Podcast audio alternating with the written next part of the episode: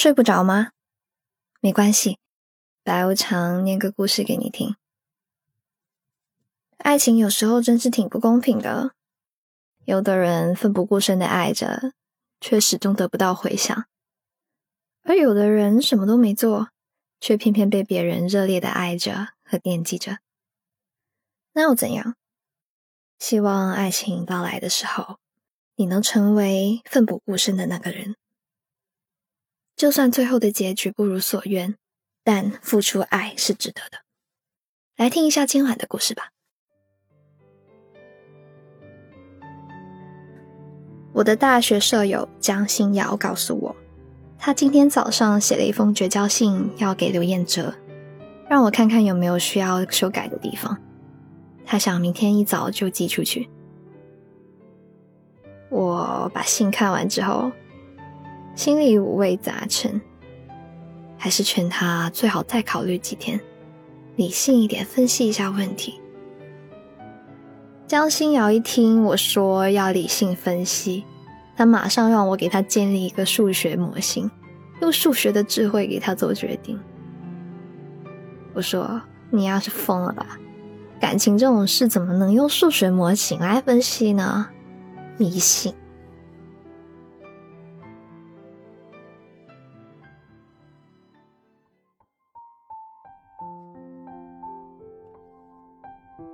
关于江心瑶和刘彦哲的故事，我知道不少。他们两个都是四川人，两个人在高中复读的时候认识的。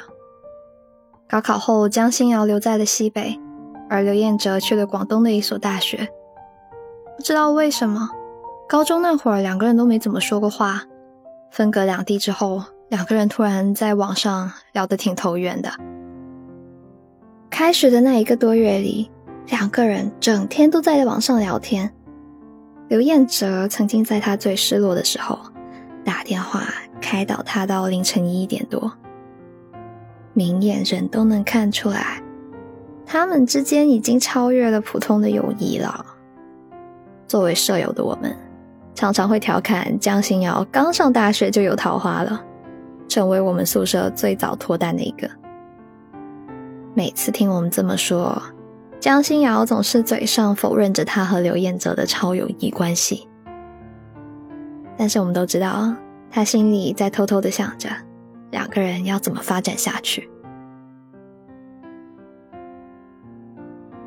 之后大概是十一月份的时候吧，江心瑶说刘彦泽的生日快到了，想给他寄一份礼物，顺便说一句生日快乐。他思前想后，最后才决定。给刘彦哲寄一个非常有意义的包裹。包裹里面有什么呢？有一张明信片，上面印着我们学校最好看的教学楼。蔚蓝的天空下，树上的叶子被阳光照得格外好看。他还知道刘同学很喜欢英国，也喜欢熊猫，于是呢，把一张收藏了很久的英国邮票，还有一张印着熊猫的叶脉书签塞进了信封。一起放进了包裹里。除此之外，他还捡了一小盒落在校道上金黄的银杏叶，说是要给广东的同学分享一下西北的秋天。这样一个满满的包裹，包含了江心瑶所有的小心思。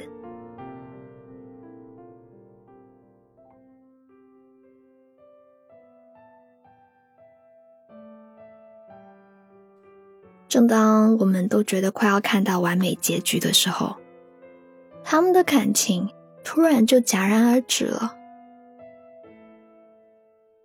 这个充满爱意的包裹终究没有寄出去，一直孤独的放在江心瑶的书架上。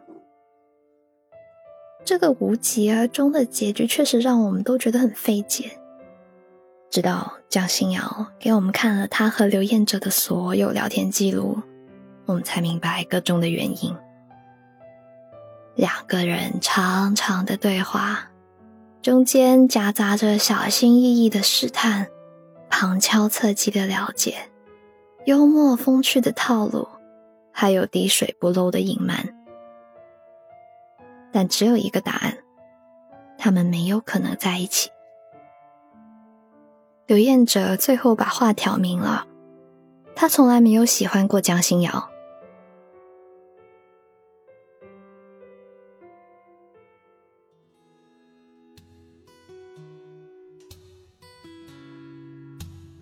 之后的那段时间，江心瑶常常对着手机失了神。即便对方没有发来任何信息，他也常常下意识的点开刘彦哲的资料卡，看着万年不变的个人简介，一直发呆，一愣就是一整天。江心瑶这样浑浑噩噩的状态，并没有持续太久，直到寒假开始的第一天。刘彦哲莫名其妙的就把他删了。那晚凌晨三点多，江心瑶给我发信息，全是些内心的感慨、困惑，还有自嘲。一觉醒来，看到了他发给我的三十多条未读信息，心里突然有点震惊，唉，也觉得挺悲哀的。后来，江心瑶告诉我，即使自己难过了整整一个寒假，几乎每天晚上都失眠，但他也没有去找刘彦哲。他说，爱到最后，自己应该要点脸。唉，有那么一瞬间，我突然希望那个刘彦哲能长点心，可以看到江心瑶的好。然后在不经意间对他产生心动的感觉，最后走到一起。但我也很清楚，这样浪漫的故事多半是不会发生的。感情有时候是挺不公平的，有的人奋不顾身的在爱着，却始终得不到回响；而有的人偏偏什么都没做，被别人热烈的爱着和惦记着。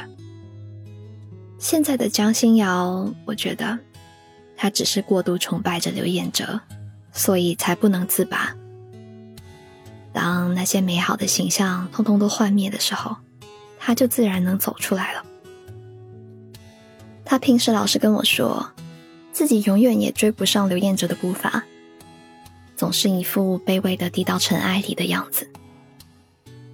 但在我的心目中，江心瑶是个非常优秀的姑娘，她应该值得被更好的人疼爱，而不是像现在这样，非要爱那个人不行。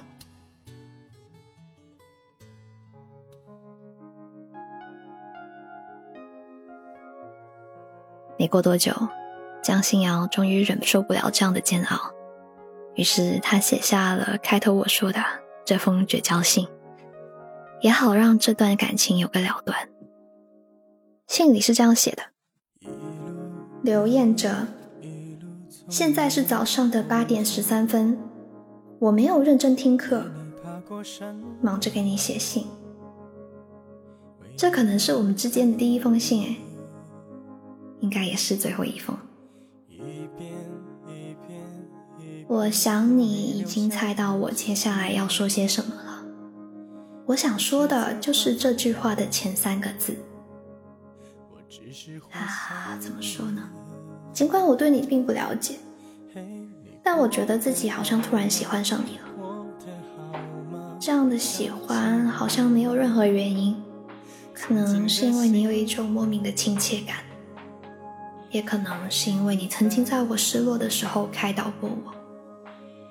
嗯，更有可能。是因为你聪明、勤奋，还带点可爱。我也曾经想过，自己可以像个普通朋友一样，安安静静的待在你的身旁，看着你生活的轨迹。但后来却发现自己根本做不到，因为我太贪心了。我不只是想当你的普通朋友，我要的是想成为你的所有。和你认识的这段时间，面对忽冷忽热的你，我总是抱着不切实际的幻想。可我非常清楚，这些不着边际的幻想都是我的一厢情愿。我是明白的，你一点都不喜欢我，这就是我正在面对的最赤裸的现实。有人曾经说过，两个很难拥有爱情的男女，也很难拥有友情。有些时候，我甚至怀疑，连我们的友情都是我单方面的产物。但没有关系啊，就像有人说过的那样，感情上的问题，开始从物理上隔离，然后到心灵上的逃避，最后交给时间来处理。嗯，那样就可以真的处理好了。男女之间的友情是很珍贵的，现在我和你暂时没能拥有，可能是缘分未到吧，也有可能是别人口中说的有缘无分吧。可是以后那些好玩的事情，我都不知道找谁分享，那些烦心的牢骚。更不知道找谁倾听。或许你会说，我总会找到可以倾诉的朋友。是啊，找一个可以聊天的朋友不难，但有些事情我只想说给你听啊。在我的眼里，你和别人永远是不一样的。不知道我们以后是否还有机会聊天和见面？我想应该不会有了吧。我们本该就是陌生人，最后我会学会走向各自的人生。写了这么多，估计你也看累了吧？嗯，最后希望你能实现之前和我说过的理想，成为国内最顶尖的律师。就这样吧，再见啦！谢谢你曾经出现在我的生命里。江心瑶，二零一七年三月二十一号。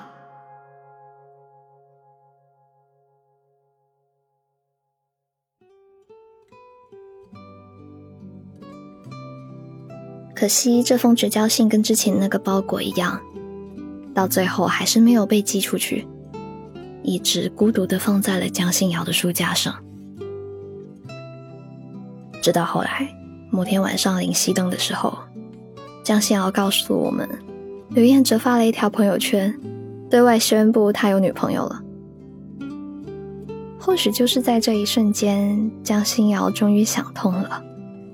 他一口气把没有寄出的信和包裹扔进了垃圾桶，拿起手机删掉了刘彦哲所有的联系方式，然后撕心裂肺的大哭了一场。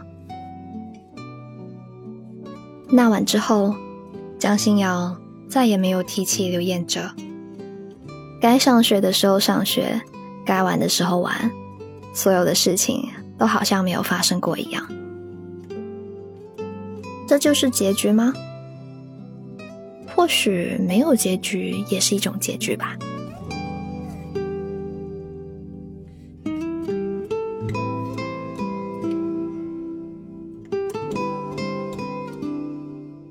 的故事念完啦，你呢？有没有试过奋不顾身的爱过一个人？结果怎么样啦？欢迎在评论区留言给我。如果想看文字的版本，可以到微信公众号“白无常白总”，记得了吗？白无常白总，在历史记录里面查找标题同名文章，就可以阅读文章啦。下一个精彩故事，依旧在 Storybook 睡不着电台。晚安。けなくなっても心の歌は君で溢れているよ高い声も出せずに思い通り歌えないそれでもうなずきながら一緒に歌ってくれるかな俺んばかり拍手も響き渡る歓声もいらない君だけ。分かってよ分かってよ。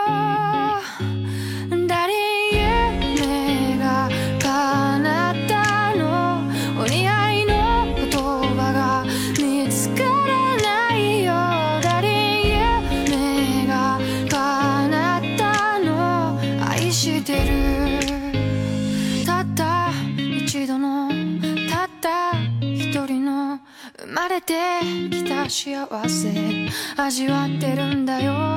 今日がメインディッシュで終わりの日には甘酸っぱいデザートを食べるの。山本にも全部フルコースで気が利くような言葉はいらない素晴らしい特別もいらないただずっとずっとそばに置いていてよ僕の思いは年を取ると増えてくばっかだ好きだよ分かってよ分かってよ